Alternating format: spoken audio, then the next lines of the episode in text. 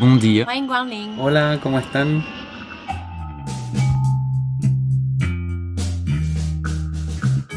Bienvenue dans Ex-Expat, le podcast. Partir, c'est une grande aventure. Découvrir un pays, rencontrer une culture, on, s'y prépare souvent avec soin. Curieusement, le retour semble bien plus évident, on se dit qu'on rentre chez nous et que tout sera comme avant. Pourtant, c'est une aventure à part entière et tout ne se passe généralement pas comme prévu. Je m'appelle Marjorie Murphy, je suis journaliste et ex-expat. J'ai vécu dix ans au Canada, à Toronto, et je suis rentrée en France. Cette expérience plus chaotique qu'anticipée a donné naissance à ce podcast. À travers des témoignages d'ex-expats et d'experts, on va essayer de vous donner les clés d'un retour serein en France, du choc du retour au travail, de la famille au manque, sans oublier les petits conseils administratifs indispensables à un bon retour. Épisode 11, le manque. Partir à l'autre bout du monde, c'est évidemment découvrir une autre culture, une autre façon de vivre, on commence à le savoir. Mais c'est aussi quitter un tas de choses qu'on fait, qu'on mange, qu'on voit, qu'on expérimente tous les jours depuis qu'on est né dans notre pays d'origine. Et au bout de quelques mois d'expatriation, eh bien, on se rend compte que toutes ces choses, elles nous manquent beaucoup plus que prévu. Le saucisson, oh là là, le saucisson à l'heure de l'apéro et le camembert, le camembert en plateau de fromage. Oh, ça m'a tellement manqué ça. Le manque rime souvent avec nourriture, et c'est évident, mais le manque, eh bien, ça peut être beaucoup plus profond. Qu'il est loin mon pays, qu'il est loin. Parfois au fond de moi se ranime. Pendant des mois, à mon arrivée à Toronto, j'ai eu des flashs de ma vie française comme ça qui me revenaient. Mes amis, ma famille, les bars parisiens et même, je sais, c'est ridicule, la Tour Eiffel. C'était tellement fort ces moments que je le ressentais physiquement, vraiment dans ma chair. Et puis j'écoutais Oh Toulouse de Nogaro. Peut-être une erreur, mais qu'est-ce que ça me faisait pleurer. J'ai pourtant vu la ville rose euh, qu'une seule fois dans ma vie. J'ai fini par m'habituer quand même à la vie torontoise. Peu à peu, les manques de la France hein, se sont estompés. Et puis je suis rentrée, et là, paf, le choc dans l'autre sens. C'est la vie canadienne qui me manque désormais. J'entends encore l'écho de la voix de papa. C'était en ce temps-là mon seul chanteur de blues. Le manque, on le vit donc dans un sens comme dans l'autre. Clara, par exemple, n'avait aucunement envie de partir en expatriation, jusqu'à ce qu'elle rencontre son amoureux, français, précisons-le, à Montréal. Elle part donc le rejoindre, elle réussit rapidement à avoir un PVT, le fameux permis voyage-travail pour les moins de 35 ans, et grâce à cela, eh ben, cette journaliste parisienne, hein, vraiment, est envoyée au Nouveau-Brunswick par Radio-Canada. Le Nouveau-Brunswick, c'est quand même au milieu du Canada, c'est pas évident, évident pour une citadine. Et là, une autre vie où le manque s'installe. Du coup, retour en France, où le manque s'installe. Pourrais-je encore y revoir ma pincée de tuiles? Il fallait vraiment pas critiquer la France devant moi parce que c'était juste euh, pas possible en fait. Enfin, pour moi, c'est comme si on critiquait une personne de ma famille qui était décédée en fait. C'était vraiment, fallait pas y toucher quoi. Manque de bol à Montréal quand même. Voilà. voilà. Mais au Nouveau-Brunswick aussi, on aime bien critiquer Ah, les Français. Au Donc, Canada en euh, général. Voilà, on adore, euh, on adore faire ça. Donc euh, oui, il y a quelques, il y a quelques remarques qui font un peu mal, quoi. Mais euh, bah oui, ce qui manquait, c'était euh, la bouffe en premier lieu. Ça, c'est sûr. Euh, voilà, le fromage, les petits trucs, les nouveautés dans les supermarchés. euh, Il y avait un vrai manque de ce côté-là, quoi. Des bons fruits et légumes, du pain, euh, du beurre salé. Enfin voilà, vraiment la bouffe. Et puis aussi tout le côté euh, culturel. Et moi, j'avais du mal à embrasser en fait cette culture euh, québécoise euh, qui me parlait pas beaucoup en fait. Enfin, euh, j'étais vraiment en manque de, de de de ma culture en fait, des choses que je connaissais, dont j'adorais discuter avec mes amis. Et ça, je l'avais plus.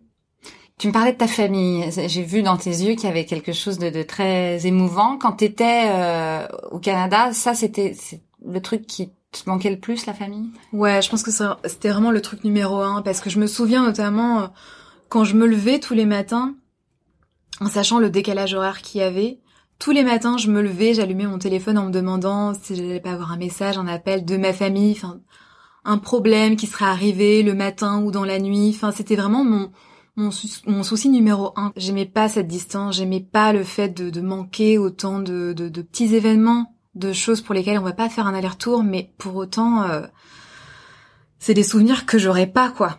Là, euh, mes parents se marient le mois prochain. euh, je suis hyper contente d'être là, quoi. Waouh, Enfin, félicitations, c'est génial pour eux, incroyable. Et puis tu rentres, tu te dis ça y est, j'ai retrouvé tout ça. Et puis là, je sais pas, moi en tout cas ça m'est arrivé.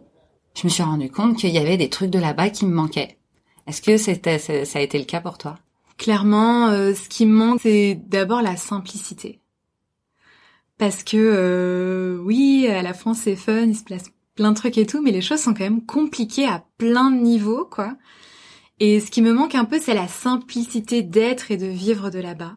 Et puis euh, des choses euh, très euh, de saison, euh, l'automne, aller boire des feuilles cafés, voilà les balades, les grands parcs, les espaces, euh, plein d'habitudes qu'on peut essayer de, réavoir ici, mais qui sont pas du tout les mêmes en fait. Enfin, et c'est vrai que parti- particulièrement en automne, il y a un vrai manque parce que au Canada, la saison, enfin l'automne, c'est quelque chose d'extraordinaire quoi. Euh, c'est euh, lumineux, c'est coloré. euh, Il y a la saison euh, des citrouilles. Enfin, Est-ce que ce manque de, de, de ces saisons, de ce rythme canadien, est-ce qu'il n'est pas aussi rattaché malgré tout au fait que tu sois allé voir ailleurs? Est-ce que ce manque un jour, il va pas revenir de se dire, voilà, il me manque cette aventure d'ailleurs? Clairement parce que moi, un truc qui me manque en fait, c'est de ne plus être étrangère. Ça, ça me manque. Ça me manque parce que j'adorais en fait ce feeling de de me balader, de, de faire mes courses, euh, même au travail quelque part. euh, on a toujours un peu cette excuse d'être étrangère et puis euh, d'être dans la découverte permanente en fait. Voici le Capitole, j'y arrête mes pas. Nirina, elle, est une amoureuse de la langue française. Elle est linguiste, elle est prof de français. Elle a quand même euh, une envie du monde. Elle part donc en Californie, et puis quand elle rentre, elle est embauchée en 2010 à la Sorbonne, attention, d'Abu Dhabi, quand même. Malgré le fait qu'elle y enseigne le français, notre belle langue lui manque. Mais depuis qu'elle est rentrée en France, eh ben c'est le multiculturalisme des Émirats arabes unis, envahi, on le sait, par les étudiants du monde entier, qu'elle regrette profondément. Aujourd'hui, tes buildings grimpent haut. À Blagnac, tes avions ronflent gros. Quand j'étais là. là-bas, et d'ailleurs c'était un peu la même chose lors de ma première expatriation, il me manquait euh, les bons mots français, l'esprit, l'humour français, la complexité de la langue. Enfin, moi je suis une amoureuse de la langue, c'est mon métier, je suis linguiste, je suis prof de français. Bon, il se trouve que j'étais à la Sorbonne, donc euh, j'étais quand même un peu dans mon bain. Mais euh, ces discussions à rallonge autour d'une table à refaire le monde, à philosopher, à, à, à, à, à philosopher rien qu'autour d'une phrase, euh, il y a toujours cet esprit euh, du mot français, quoi, le, le- le mot d'esprit. Parce que t'étais pas avec des Français du tout. hein Alors, j'étais avec des Français et des francophones, bien sûr, mais euh, alors ce que j'aime quand je m'expatrie, c'est de me couper un peu de la France. Donc, je ne reconstruis pas ma France à l'étranger. Je sais qu'il y en a qui ont besoin de ça pour se sentir euh, réconfortés. Ou en fait, j'aime me, me plonger dans l'extrême étranger et du coup, c'est un peu violent, mais je me coupe de certains euh, Français. Par la force des choses, par mes collègues, j'étais pas totalement coupée, mais je t'avoue qu'en dehors de certaines amitiés de collègues pendant les heures de travail, moi après je vais, je, me plonge dans le monde arabe, dans le monde euh, international, donc je, me coupe vraiment de cet esprit que j'appelle l'esprit philosophique à la française. Donc il me manquait, alors je le retrouvais quand je revenais l'été, là je faisais un calendrier de ministres, d'amis et de cafés, de restaurants où je mangeais du français, du français, de l'esprit français. Euh, mais c'est sûr qu'une des raisons de mon retour, c'est aussi ça, de me remettre dans cet esprit euh, euh, bien français, avec tout son mystère, sa subtilité, son ironie, ses, ses, ses nuances. euh, toutes les langues ont leurs nuances, et je ne connais pas toutes les langues, donc je peux pas philosopher dessus. Mais en tout cas, pour bien connaître le français, je, je me rends compte que c'est dans mes cellules, et j'ai besoin d'aller titiller la langue, et de... Et depuis que t'es rentrée, tu as, Ah, ça, tu ça as ouais. récupéré ça ou- Ouais, ouais, bien sûr, parce que je retrouve mes amis, ma famille avec qui euh, on est, on est tous dans cette sensibilité. Ça fait partie aussi de mon, mon éducation. Donc immédiatement, euh, je reprends le lien. Et ça, ça me fait beaucoup de bien. C'est vraiment à la même, enfin, c'est pareil que de la nourriture. Vraiment, euh, le fromage, les bons repas, le menu entrée, plat, dessert, avec toutes ces, son raffinement. euh, je le retrouve dans la langue, dans, le- dans, dans l'humour, dans les références. euh, et ça, c'est c'est vraiment une nourriture. Du coup, dans l'autre sens, est-ce que maintenant il y a des choses qui te manquent de là-bas Même après 5 ans? Ouais. Euh, ce qui manque de ce pays, euh, particulièrement de ce pays des Émirats, qui est un condensé de, nationalités, euh, ce qui manque, c'est l'internationalité puis l'universalisme que je trouvais là-bas, même si notre pays est très mélangé bien sûr, mais là-bas j'étais au centre euh, entre l'est et l'ouest. On avait de l'Afrique, on avait de l'Asie, on avait de l'Amérique, de l'Amérique du Sud, Nord, on avait de l'Asie extrême, puis de ce, cette complexité du Moyen-Orient. Donc c'est cette diversité à laquelle j'ai touché là-bas. Et je pensais l'avoir déjà touché quand j'étais aux États-Unis qu'on nous dit c'est le melting pot. Enfin on nous le dit depuis des siècles. À un moment c'est plus si melting pot que ça. On est quand même dans un monde très occidental aux États-Unis je trouve de mon, de mon expérience. En tout cas moi j'étais en Californie donc c'était euh, je sentais cet occidentalisme et euh, ce qui me manque aujourd'hui c'est euh, de rencontrer un Népalais qui va me parler de ses temples ou de rencontrer un Indonésien, de rencontrer un, un Africain du Ghana qui a vécu en Angleterre. Là-bas, ce que j'adorais, c'était que de parler trois langues, c'est un minimum. Donc le multilinguisme là-bas est très puissant, évidemment, puisque c'est des gens qui, j'ai envie de dire, c'est des migrants. c'est des migrants peut-être, on va dire, de luxe, hein, évidemment quoique euh, les ouvriers ne sont pas de luxe, mais en tout cas dans le monde expatrié là-bas euh, que j'ai rencontré, c'est des gens qui ont vécu au moins, alors qui vivent, qui parlent au moins trois langues, qui ont vécu au moins dans trois pays. Donc l'expatriation c'est c'est presque une religion, c'est un mode de vie. Ils s'expatrient comme ils respirent, et à chaque fois ils se s'adaptent à d'autres cultures. Donc euh, la tolérance est extrême là-bas. Mmh la tolérance extrême, tolérance à la religion, tolérance à la couleur de peau, tolérance à la manière de s'habiller, tolérance à la manière de penser. Et en fait, tous les gens que j'ai rencontrés là-bas sont extrêmement caméléons. Et ça, tu le trouves pas ici, hein? Pas, alors, euh, pas autant. Dans, dans c'est un condensé de, de, de caméléons. On le retrouve ici, c'est-à-dire que je pense qu'on attire ce qu'on est. dans le Sud-Ouest, j'ai les amis que je me suis fait, c'est des gens métis euh, qui ont vécu dans plusieurs endroits. Je les attire, on s'attire. Euh, mais, là-bas, c'était, c'était, si tu veux, tu, là-bas, tu sors en boîte et en fait, la question, j'adorais cette question. on sortait en boîte ou en boîte ou dans des bars, dans des restaurants. La parole est hyper ouverte. On, s'intéresse à son voisin et tout de suite, c'est What's your name? Where are you from? Vais-je encore y revoir ma pincée de tuiles? Oh mon pays, oh Toulouse. Roger a vécu 25 ans aux États-Unis. Ah, il a bourlingué. Hein. Mais en fait, là où il s'est installé, c'est à Cape Cod, lieu de villégiature de l'élite américaine et notamment de la famille Kennedy. Il a ramené de Cape Cod une idée de business devenue réalité à Paris, un food truck qui s'appelle la Cabane Cape Cod, dans lequel il vend des snacks de poisson comme là-bas. Gros succès, ça marche super bien. Pourtant, la liberté d'entreprendre à l'américaine lui manque énormément. J'ai toujours été pensionnaire dans ma vie, donc j'ai toujours langui quelque part, que ce soit ma famille, euh, un lieu. Moi, je suis, je suis de Perpignan au départ, j'ai toujours habité Paris, donc quand j'étais à Perpignan, je languissais Paris. Quand j'étais à Paris, je languissais à Perpignan. Quand j'étais aux États-Unis, je languissais la France. Enfin, voilà. Euh, euh, donc là maintenant, je me retrouve en France à nouveau. Alors, je n'avais aucun désir, aucun plan euh, particulier de revenir en France, mais la vie a fait que je suis revenu en France quand on s'est retrouvé avec Nathalie. Ah bah tu vas me raconter parce que on ne sait pas qui est cette Nathalie. Qu'est-ce qui s'est passé? Pourquoi t'es rentré Nathalie, la belle, la grandiose Nathalie, elle est fantastique. Euh, on était copains d'école euh, dans le 17e à Paris en 1900, début des années 80, hein, et 13-14 ans. Et on s'est perdu de vue après. Moi, je suis parti, j'ai fini ma scolarité à Aix-en-Provence. Euh, je suis parti aux États-Unis après. Enfin, voilà, on, on s'est perdu de vue. Et par hasard, pour organiser les 50 ans de sa sœur. Elle, elle, cherchait des amis. Elle m'a retrouvé sur Facebook et, et du moment où elle m'a envoyé son premier message, on ne s'est plus quitté en fait.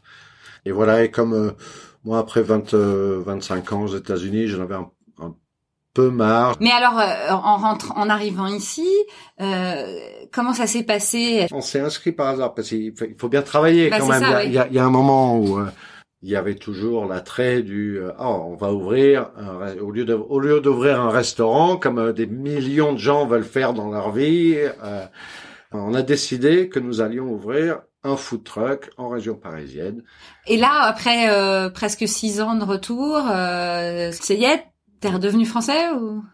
Dans mon cœur ça fait ça fait longtemps que que je suis plus américain que français quand même T'as pas l'air d'avoir vraiment eu ce manque de la France, puisque pendant 25 ans, tu... Non, alors le, le, le manque que j'ai eu, et ça va faire sourire beaucoup, c'était euh, à chaque fois que je revenais euh, en France et, je payais plus cher dans l'avion, j'avais toujours une énorme valise pleine de cassoulet, de foie gras, de confit de canard. Mais il n'y avait Euh, pas la de... bouffe et mes amis, ma famille bien sûr, mais mais j'ai toujours vécu avec ça, si vous voulez, dans le de- derrière la tête. Donc euh, il n'y avait pas plus de manque, si vous voulez, d'être à Boston plutôt que d'être à Aix-en-Provence ou même où j'ai été pensionnaire à Paris euh, quand j'étais jeune.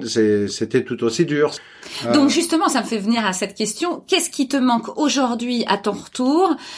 Je crois que c'est cette vie en fait plus tranquille et, et plus à la cool aux États-Unis. Une fois qu'on a fait son boulot aux États-Unis, on, on fait ce qu'on veut. Enfin, il y a, y a cette espèce de, de liberté aux, aux États-Unis qui est, bien sûr, il y a des règles dans certaines étapes, plus de règles que d'autres, plus plus plus contraignantes, mais euh, euh, on peut faire ce qu'on veut aux États-Unis. C'est plus facile la vie et, et, et comment au jour le jour.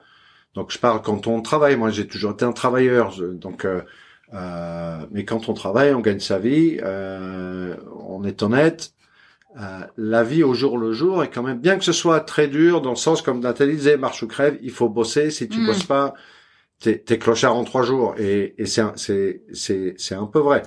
Euh, mais ici aussi, la chanson dit ah oui si on New York New York, si on peut réussir à New York, on peut réussir partout. C'est pas vrai. Si tu peux réussir en, en- en France et à Paris, tu peux réussir partout. Parce qu'il y a, y a- y a pas autant de taxes, il y a pas autant d'impôts. C'est, c'est, c'est quand même plus facile là-bas. C'est, il y a moins de, il y a moins de législation, il y a, il y a moins de trucs emmerdants dans la vie de tous les jours quand on travaille, surtout quand on est vendeur ambulant comme, comme nous le sommes. C'est très compliqué ici. C'est très compliqué.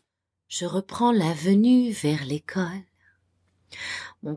Delphine Renard vit de depuis poing. cinq ans à Manchester. Donc Ici, elle, elle n'est pas rentrée en France, mais elle est psychologue. Elle est coach en développement personnel. Elle est aussi fondatrice du site Va, Vie et Revient. Et donc le manque, elle sait ce que c'est dans sa vie personnelle, mais aussi professionnelle, puisqu'elle parle de ce manque chaque jour avec des expats du monde entier, des expats français, et tout cela à travers Internet.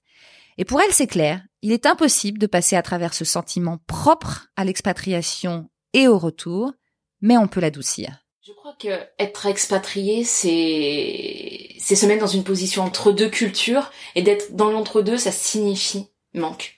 Soit quand on est dans le pays d'accueil, on est en manque de notre culture, euh, soit quand on rentre, euh, on est en manque de ce qui nous a accroché dans notre pays d'accueil. Donc je crois qu'il faut prendre conscience que cette expatrie, qu'une expatriation, c'est se mettre aussi en, en décalage et quand on se décale de ce qu'on est, eh bien forcément, il y a des moments où il y a du manque et il y a des moments où on enrichit ça. Et inversement, quand on se recale, entre guillemets, si je peux dire, à ce moment-là, il y a forcément euh, des manques également de, ce- de ce, qui, ce qui nous appartenait ailleurs. Le problème, c'est que ces manques, ça peut être anodin. Je sais pas moi, du saucisson, Mhm. euh, mais ça peut être beaucoup plus profond. Bien sûr. Euh, il peut y avoir un réel manque. euh, euh, bah alors évidemment, ça peut être la famille, les amis, ça c'est fort, mais ça peut être des choses très très euh, euh, euh, précises et qui peuvent justement paraître anodines. Un, un morceau de jardin, un, livre, et les gens peuvent euh, profondément déprimer à cause de ça. C'est pour ça que moi j'ai à cœur de ne pas dire, euh, de, de dire plutôt que l'expatriation, ce n'est pas des vacances, parce que quand on manque de quelque chose, on sait qu'on revient.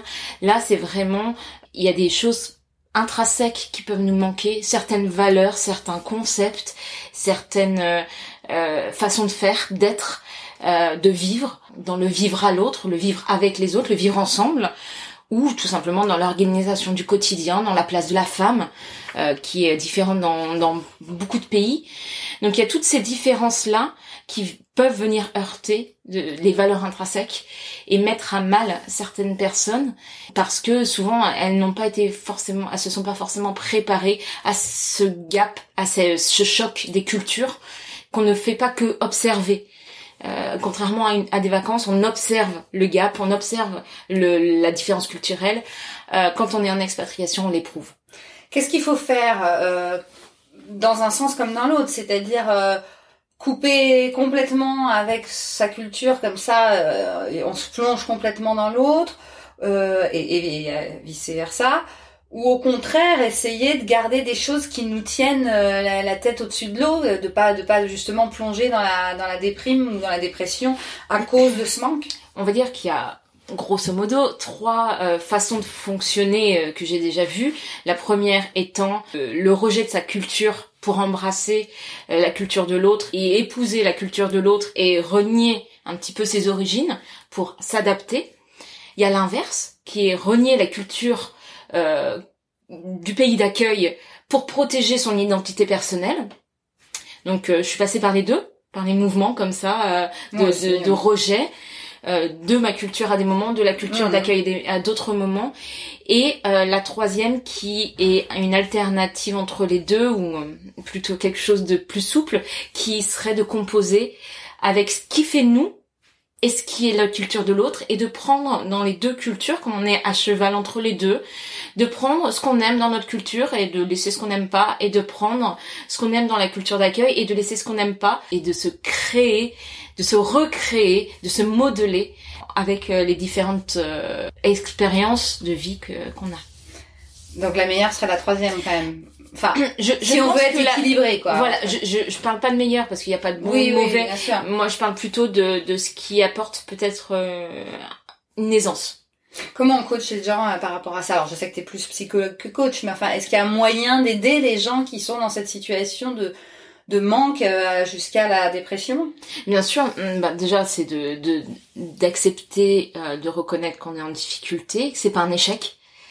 Euh, l'expatriation, déjà faut accepter que c'est pas fait pour tout le monde. c'est pas parce que c'est c'est vendu dans la société comme quelque chose de merveilleux que ça l'est. C'est très très compliqué et que de renoncer à un pays pour rentrer c'est pas c'est pas un échec non plus que il faut aussi comprendre de quoi on a besoin euh, pour être bien. Alors le problème c'est que c'est difficile parce que beaucoup de gens dans le, du pays dans lequel on va aller ne vont pas accepter qu'on reste trop français puisqu'ils vont vouloir qu'on s'intègre ou qu'on se mêle à leur vie de tous les jours et donc qu'on vive un peu comme eux. Mais l'inverse aussi. Les Français, ils aiment pas trop qu'on vienne leur raconter euh, qu'il euh, y a des choses mieux ou, moins bien d'ailleurs ailleurs. Le, la comparaison les intéresse pas et surtout en fait, euh, on les emmerde un peu avec nos histoires. Bah, après, enfin, je le vis à chaque vacances. ah oui, mais moi je ne vivais pas aux vacances, mais au retour j'ai vraiment parce vécu. Que moi, voilà, parce que moi ça je l'ai vécu, je le vis à chaque vacances quand quand on rencontre la famille. Euh, des euh, ce que moi j'appelle du racisme inversé, mm-hmm. euh, sans péjoratif, hein, mais c'est je pense que c'est euh, de façon intrinsèque. On a trahi la famille, la mère patrie, donc la mère et le père, pour aller ailleurs, voir ce qui s'y passe. Donc il y a, y a quelque chose de l'ordre du euh, un peu de, de bah ça nous intéresse pas parce que tu nous as trahi, t'es parti quoi. Donc donc s'il y a mieux et encore pire si on, on, valorise ce qui s'est bah passé ailleurs, ça n'intéresse pas parce que ça dénigre qui on est qui sont les interlocuteurs qui sont rentrés en France et c'est assez complexe. Et moi, ce que j'ai expérimenté dans, dans mon parcours, c'est qu'ils appréciaient dès qu'on disait du négatif, ça les valorisait. Mais par contre, dès qu'on parlait sur le positif, ils nous écoutaient plus. Il y avait un, voilà, ça fermait, ça parlait d'autres choses. C'était pas possible d'entendre que ailleurs, il y ait aussi des choses bien. Qu'il est loin mon pays, qu'il est loin.